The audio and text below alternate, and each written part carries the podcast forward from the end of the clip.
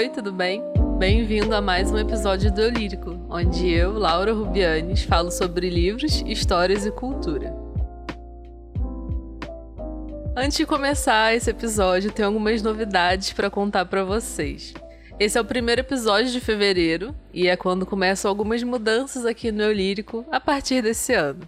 A primeira delas, que vocês vão percebendo ao longo dos episódios, é na edição. Eu já vim mudando alguns detalhes nos episódios desde dezembro, mais ou menos. E são detalhes pequenos, mas que num conjunto fazem a diferença. Quando a gente vai reparar na produção dos episódios e na qualidade deles para os ouvintes. Outra mudança, que dessa vez, na verdade, é completamente visível, porque planejei pensando em vocês que ouvem o podcast. Agora o Lírico vai ter uma programação fixa mensal. O que, que isso quer dizer? Cada semana do mês, né, cada segunda-feira, vai ter um tema definido para você já saber o que esperar dos episódios. Então, na primeira semana do mês vai ser sempre uma resenha ou falando sobre um livro específico. Na segunda semana, a gente vai ter um episódio mais que eu chamo de lista, assim, que pode ser com dicas para alguma coisa, ou indicações de livros e coisas assim, sempre algo que vem em tópicos.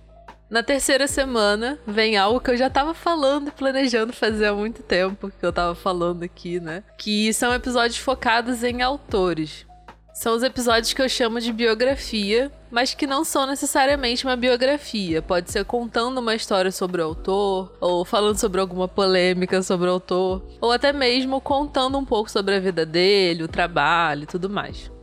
Na quarta semana, eu vou trazer sempre um convidado. Isso é uma novidade dentro da novidade, porque a notícia é que a gente vai ter uma participação especial por mês aqui. Então, todo mês a gente vai ter uma pessoa diferente participando comigo aqui de um episódio. Eu vou chamar pessoas da internet e amigos para discutir livros e outros assuntos da literatura. Então, se você quiser alguém legal participando do Lírico, alguém que você siga, seja uma pessoa realmente focada em livros ou não, enfim, pode me mandar uma mensagem falando quem é, que a gente pode ver se consegue trazer ela aqui no Eu Lírico. Bom, e como alguns meses chegam a ter cinco segundas-feiras, nesses casos eu vou ter um episódio bônus, que pode ser algo aleatório entre essas categorias, ou um assunto diferente, tipo aquele episódio de histórias de viagem que vocês me pedem tanto para voltar, né? Então vem aí, em breve, mais um episódio de histórias de viagem. Outra novidade que eu já estava fazendo alguns episódios é que agora o Eu Lírico vai entrar no ar sempre às 6 da manhã, nas segundas-feiras. Assim você pode começar a semana já ouvindo episódio novo de manhã ou ao longo do dia, como você preferir. E a última novidade, prometo que acaba agora, é que o Eu Lírico agora tem um trailer. O trailer do podcast serve para resumir o programa e as pessoas saberem rapidamente sobre o que se trata, quem sou eu, o que eu falo aqui. Então, se você quer recomendar esse podcast para alguém, você pode mandar o trailer para essa pessoa ou mandar o seu episódio favorito diretão assim. Ou você pode mandar os dois mesmo, né? Fica ao seu critério.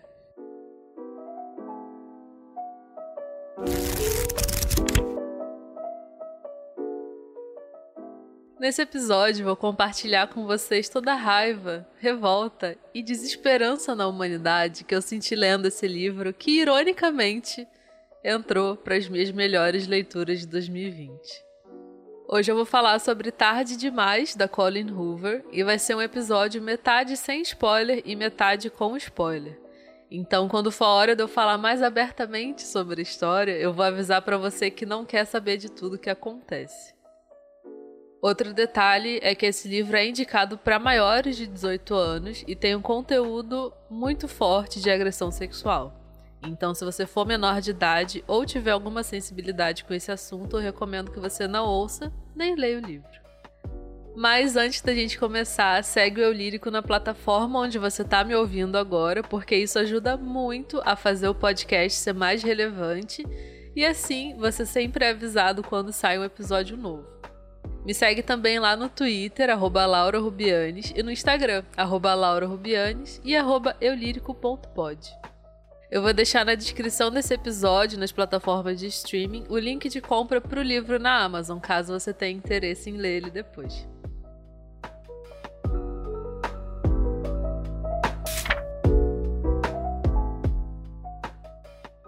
Como é a primeira vez que eu faço um episódio inteiramente dedicado a um livro da Colleen, eu vou falar um pouquinho sobre ela aqui. A Colleen Hoover é uma escritora de romances contemporâneos, indo para os lados do novo adulto e jovem adulto. Ela publicou o primeiro livro independente em 2012, que foi Métrica. E eu lembro que esse livro fez muito sucesso nessa época, porque eu vi ele em todo lugar, só que eu nunca cheguei a ler. Já com esse primeiro livro, ela virou uma autora best-seller e começou a lançar mais e mais e mais. Essa mulher é uma máquina de escrever. E hoje ela já chegou à marca de 20 livros publicados. Eu já conhecia a Colleen sem conhecer. Primeiro com Métrica, que eu só conhecia pelo título mesmo, nem sei nada sobre enredo. E depois porque um tempo atrás vi um livro dela em todos os lugares também, aquele chamado E é assim que acaba, que inclusive falam muito bem sobre. Mesmo assim, eu nunca tinha lido nada dela, porque tinha muita cara de ser romance, assim, que eu não gosto muito. Até que eu fiquei sabendo da existência de Verity, que é um suspense bem diferente de tudo que ela já escreveu. E depois de Verity entrar para os meus livros favoritos, eu comecei a dar uma olhada em outras coisas que ela já escreveu e me deparei com Tarde Demais, que também parecia ser bem diferente dos livros anteriores dela. Uma coisa legal que tem no início do livro é uma carta da Colin para os leitores. Nela ela conta que começou a escrever esse livro durante bloqueios criativos sem nunca ter intenção de publicar, porque é bem diferente de tudo que ela já escreveu. E aí ela colocou os primeiros capítulos na internet para as pessoas lerem e o pessoal foi gostando e pedindo mais e ela acabou escrevendo o livro inteiro. Ela até diz assim na carta: Tanto que mesmo quando terminei e escrevi fim, eu simplesmente não consegui parar de escrever. E se não parou de escrever, nossa senhora, eu vou falar sobre isso mais pra frente. Mas e aí eu li tarde demais. Pra quê?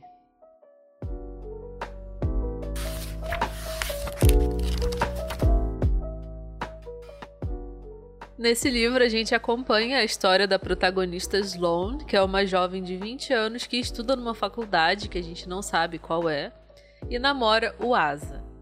Que inclusive é um nome que me incomoda muito, porque Asa, pra mim, é, é asa, né? Tipo, asa de passarinho. Eu não consigo conceber alguém se chamando Asa, mas enfim. Desculpa se você se chama Asa. Eles dois vivem num relacionamento extremamente abusivo por parte dele. E ela não tem como sair dessa situação, porque ela tem um irmão que tem uma doença complicada e ela precisa ajudar ele pagando todos os cuidados, porque ele precisa de cuidado intensivo. E moro num lugar que é tipo um asilo, assim, mas não é para idosos, né? Para as pessoas que precisam de cuidados diários mesmo e tal. E ela tá nessa situação de precisar pagar tudo para ele porque eles são a única família um do outro. Ao mesmo tempo que a Sloan não aguenta mais essa vida de ter que estar tá com asa, morar numa casa que tem gente a todo momento, o dia inteiro e festa todo dia, ela é a melhor coisa que já aconteceu na vida dele. Ao longo da história, a gente conhece mais da vida do Asa e principalmente da infância dele. Descobre que ele tinha uma família extremamente problemática que acabou formando a pessoa que ele é hoje. A família dele também era muito simples, assim, financeiramente falando, e ele queria mudar esse aspecto na vida dele.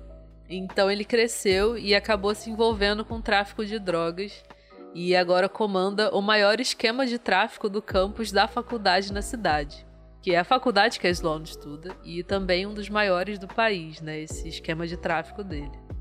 E esse é mais um dos motivos para ela não conseguir sair desse relacionamento, porque por ele ser envolvido com isso, acaba sendo um cara extremamente perigoso e tem outras pessoas tão perigosas quanto ele trabalhando para ele, que inclusive estão na casa dela direto, porque enfim, a casa dele é meio que o local de trabalho dele, tipo um quartel-general, né? Digamos assim. Tem gente lá o dia inteiro, o tempo inteiro.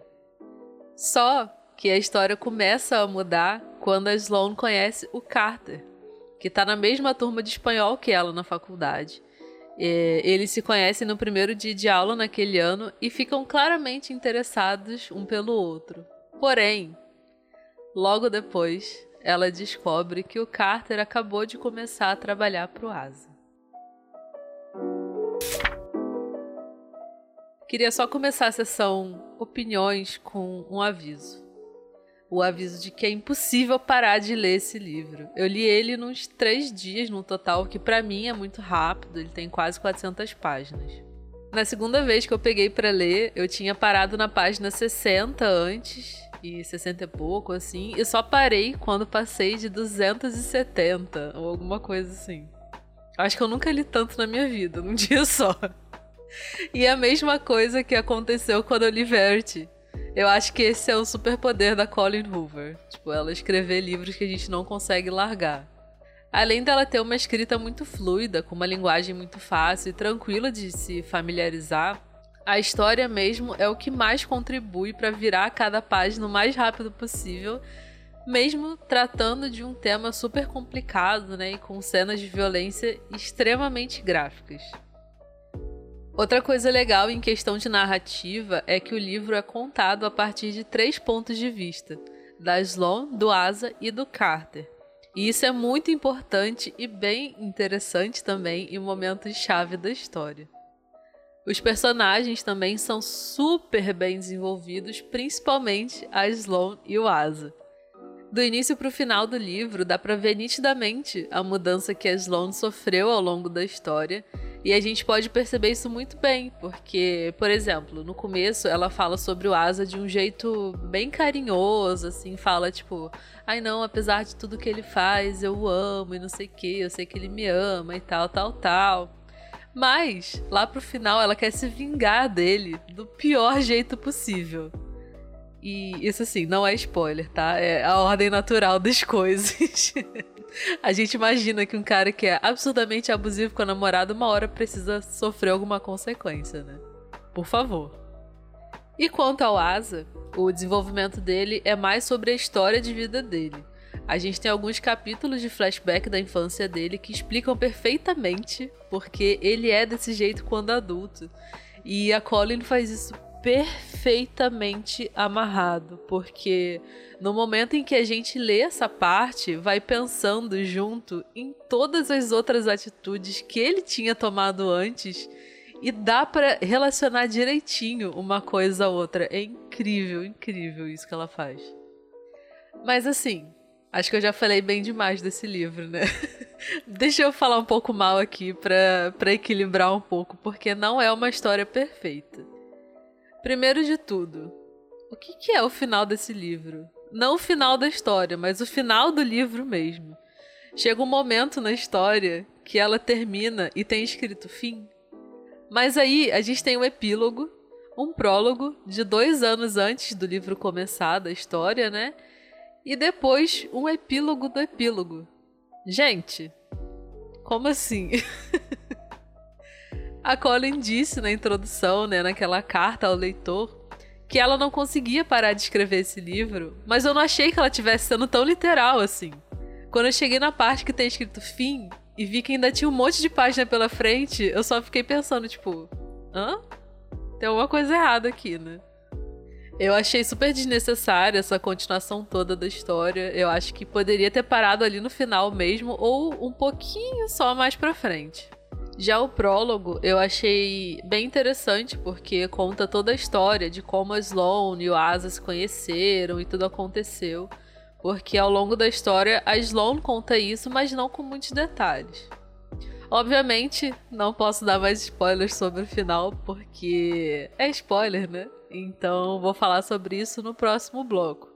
Mas outra coisa que eu achei ruim no desenvolvimento da história é que a Sloan tem uma muleta emocional que resolve magicamente todos os problemas e traumas que ela já passou na vida inteira. É uma coisa bastante real no livro e bem problemática na minha visão. Eu vou comentar melhor sobre isso na parte com spoilers. E por fim, o terceiro grande defeito desse livro é que tem muita, mas muita cena de estupro. E são cenas bem gráficas e detalhadas que são extremamente desagradáveis de ler. Eu imagino que essa tenha sido justamente o, o intuito da Colin Hoover, né, ao escrever tantas cenas assim, no nível que ela escreveu, né? Mas talvez depois de algumas ela poderia ter parado de escrever tanto e só dar a entender o que aconteceu.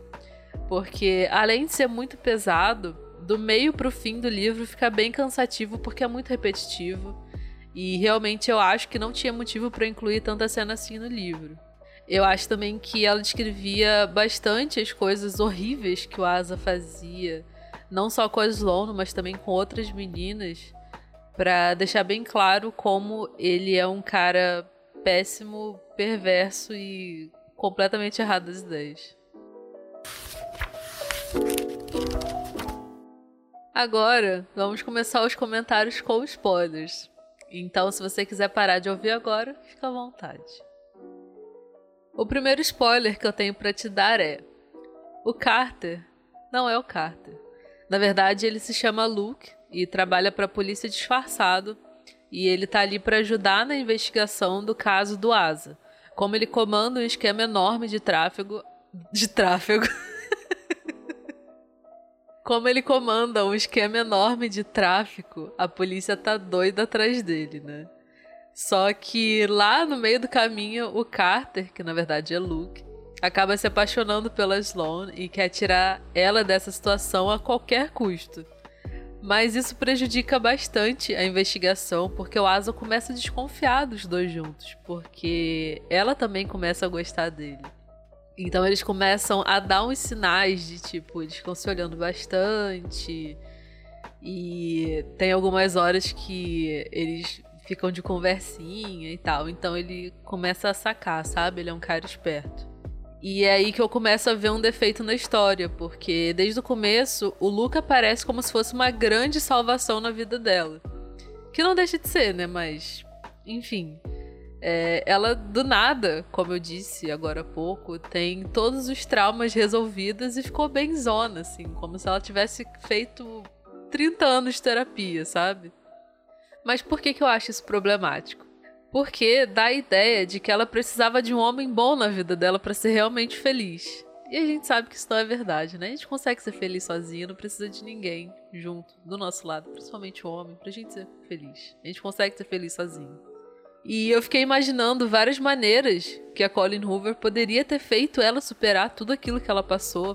Maneiras mais realistas, em vez de usar só um homem como uma muleta emocional, como se ele fosse o super-homem dela.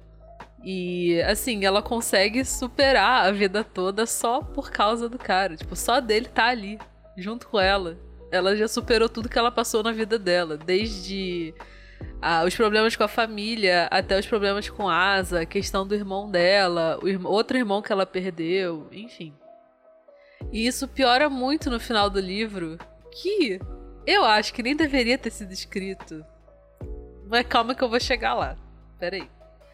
A história vai caminhando pro final, quando o Asa chama todos os caras que trabalham para ele para jantar em casa, né, na casa dele e, enquanto eles estão comendo, o FBI bate na porta. E o que, que acontece? Resumindo bastante. Os policiais entram na casa, pegam todo mundo que tá ali e levam cada um para um quarto. O Carter acaba contando para eles que ele é um policial disfarçado, porque, enfim, os caras estão super é, violentos ali, né? Eles acham que o Carter realmente trabalha pro Asa e tal. Só que o Asa chega no quarto e conta para ele que foi tudo armado, para ele confirmar a teoria dele de que o Carter e um outro cara que trabalhava com ele, que também estava nessa investigação, que eles eram policiais disfarçados. Aí o Asa, tipo, prende ele na cadeira, né? Prende as mãos dele e tal. E a Sloane aparece no quarto que eles estão. E conversa vai, conversa vem, o Asa dá um tiro no Luke e depois ele é preso, porque esse amigo do Luke chama a polícia. E o livro acaba aí. Acaba com o Asa sendo preso e o Luke baleado, a gente não sabendo se ele vai sobreviver ou não. É aí que acaba, aí que tem escrito fim no livro. E depois vem o epílogo, em que o Luke tá no hospital ele sobreviveu e o Asa conseguiu sair da prisão sob fiança e o caso dele foi arquivado. Nisso, a Sloane e o Luke vão morar juntos no apartamento e se esconder do Asa, né? Porque eles têm medo de que ele mande alguém atrás deles, enfim.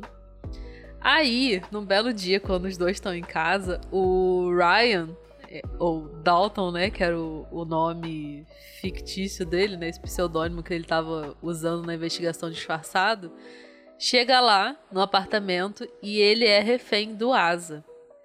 Aí, né, acontecem conflitos. O Luke consegue dar, acho que mais de um tiro no Asa e eles algemam o Asa à cornija da lareira. E é aí que a Sloane consegue a vingança dela contra o Asa. Apesar de ter sido assim, foi uma vingança muito boa, né? Foi a vingança perfeita para ela, mas foi de um jeito bem esquisito assim, né? A questão do Asa com o Sloan é que ele tinha uma ideia de posse gigantesca em relação a ela, porque ele foi o primeiro cara com quem ela ficou e também foi ele que tirou a virgindade dela, com um estupro inclusive, tudo na mesma noite, mas ele não enxergava desse jeito. A partir disso, ele queria ficar com ela de qualquer jeito, porque ele amava a ideia de que ele seria o único homem da vida dela para sempre. Então, imagina qual foi a vingança dela pro Asa. Mostrar para ele que ela não era propriedade dele e que ela tinha suas próprias vontades e poderia ficar com quem ela quisesse além dele. E na frente dele. Pois é, amigos. Cara, para ser muito sincera, eu achei a vingança perfeita, de verdade. E essa parte é narrada pelo ponto de vista do Asa. Então a gente sabe tudo o que ele tá pensando naquele momento. É assim, um momento catártico para quem leu o livro inteiro e ficou com vontade de matar o personagem em vários momentos e tacar o livro na parede. E aí, depois disso, o Asa é preso e para mim o livro poderia parar por aí. Ela ter a vingança dela e o Asa ser preso de novo, dessa vez definitivamente. Mas enquanto eu pensava, não, agora acabou, né? A Colin Hoover decidiu dar uma de João Kleber e mandou um para, para, para, para e continuou escrevendo a droga da história. Depois dessa parte vem o prólogo, que é a história de como a Sloane e o Asa se conheceram e tal que eu achei interessante até pra gente saber exatamente como ela foi cair nessa armadilha de situação. E depois do prólogo vem o epílogo do epílogo que eu achei completamente desnecessário. Nessa parte, o Asa tá em prisão domiciliar e ele consegue contratar alguém para investigar a Sloane e o Luke e ficar de olho neles. E enquanto isso, a Sloane descobre que tá grávida do Asa e ele fica sabendo disso porque o cara que tá vigiando os dois lá instalou uma câmera de vigilância do lado de fora do novo apartamento deles pro Asa conseguir assistir de casa, ao vivo. Até um belo dia em que o Asa consegue tirar a tornozeleira eletrônica e colocar em outra pessoa. E ele vai até o apartamento deles para pegar a Sloan de surpresa, estupra ela de novo, de novo, de novo. E aí o Luke chega escondido no apartamento e mata o Asa a tiros. Esse foi o final que eu achei completamente dispensável. Eu realmente não gostei. Eu prefiro ignorar que esse epílogo do epílogo existe no livro. Eu achei esse plot do bebê muito nada a ver, como se fosse outro recurso para fazer ela esquecer do passado, aprender a lidar com os traumas e tal. Achei bem ruim mesmo isso. E me faz pensar até numa coisa que o bebê talvez sirva para tipo, ah, eu passei tantos momentos ruins com ele, mas ele acabou me dando a melhor coisa da minha vida, que é o meu filho, não sei o quê. Não, gente, não, pelo amor de Deus. Todo esse epílogo do epílogo poderia ter sido descartado. Não tinha nenhum motivo para levar a história por esse rumo. E é isso. Se você já leu esse livro, me conta se você concorda comigo nas críticas. E se você ainda não leu, mas ficou até agora, me diz se deu vontade de ler, mesmo depois dos spoilers. O próximo episódio do Eu Lírico vai ser sobre um tema um pouco diferente de tudo que eu fiz até agora. A gente vai falar sobre séries com referências literárias, que inclusive são séries que eu amo menos uma delas. por hoje eu vou ficando por aqui e a gente se ouve no próximo episódio. Tchau!